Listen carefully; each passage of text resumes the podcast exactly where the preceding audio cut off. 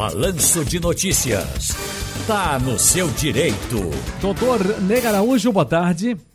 Boa tarde, Ciro Bezerra. Boa tarde para todos os ouvintes da nossa Rádio Jornal. Vamos trabalhar? Vamos sim. Doutor, a Câmara dos Deputados aprovou nesta semana uma nova reforma trabalhista. O que muda para o trabalhador?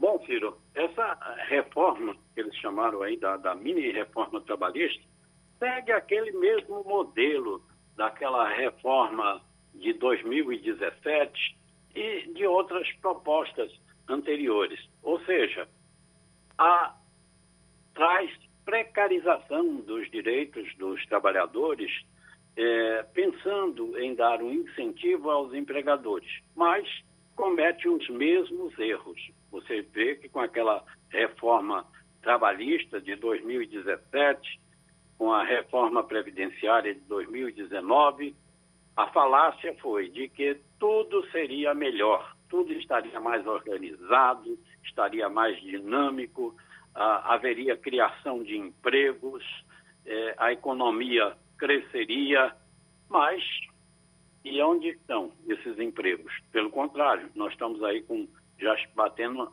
15 milhões de desempregados.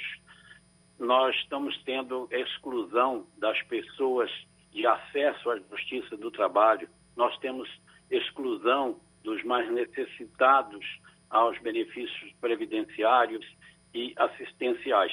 Portanto, esse caminho é o caminho errado, Ciro. Na verdade, o que se precisa é de uma economia mais pujante, precisa de investir, não é? precisa de financiar uh, os empregadores, a produção, para que se crie empregos, porque os trabalhadores e os empregadores, um depende do outro. O trabalhador depende do, do empregador para o seu trabalho, o empregador depende do trabalhador para a sua produção.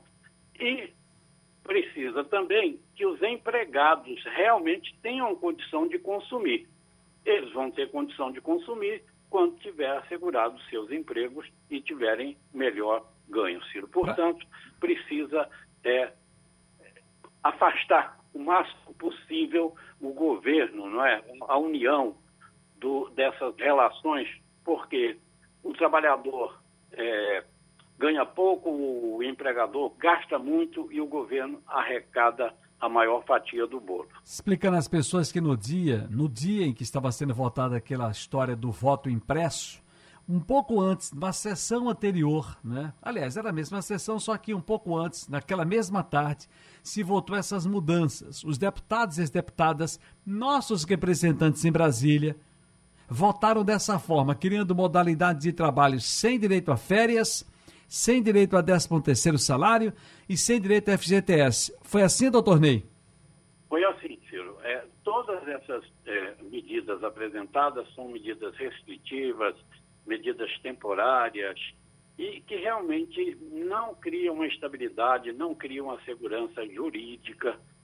E, como eu disse, não incentiva a, a economia, porque no que você é, precariza os direitos dos trabalhadores, no que você retira a renda dos trabalhadores, ou que você tira o emprego de quem tem uma maior estabilidade para concessão empregos mais precarizados, você está consumindo, é, diminuindo o consumo.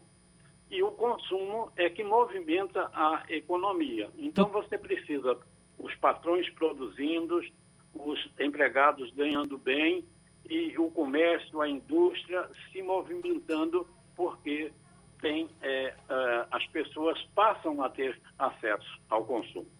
Agora, doutor Ney, para ficar bem claro às pessoas que acompanham a gente ainda mais, é, para explicar, é, quem já está quem tá trabalhando fica preocupado, mas como é, que, como é que esse negócio, Ciro e doutor Ney, sem carteira assinada, sem direito trabalhista, sem previdenciário, como é que é isso? Quem vai estar, tá, né? Que, que, que, que modalidade de trabalhador é esse? Como é que é isso, doutor Ney? A partir de agora fica como?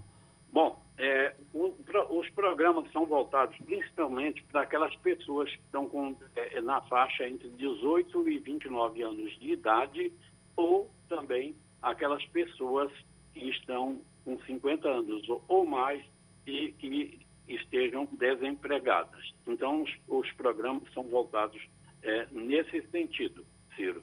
Agora, há restrição de direitos, não é? há uma exclusão das garantias dadas na consolidação das leis do trabalho e nas leis ordinárias também esparsas.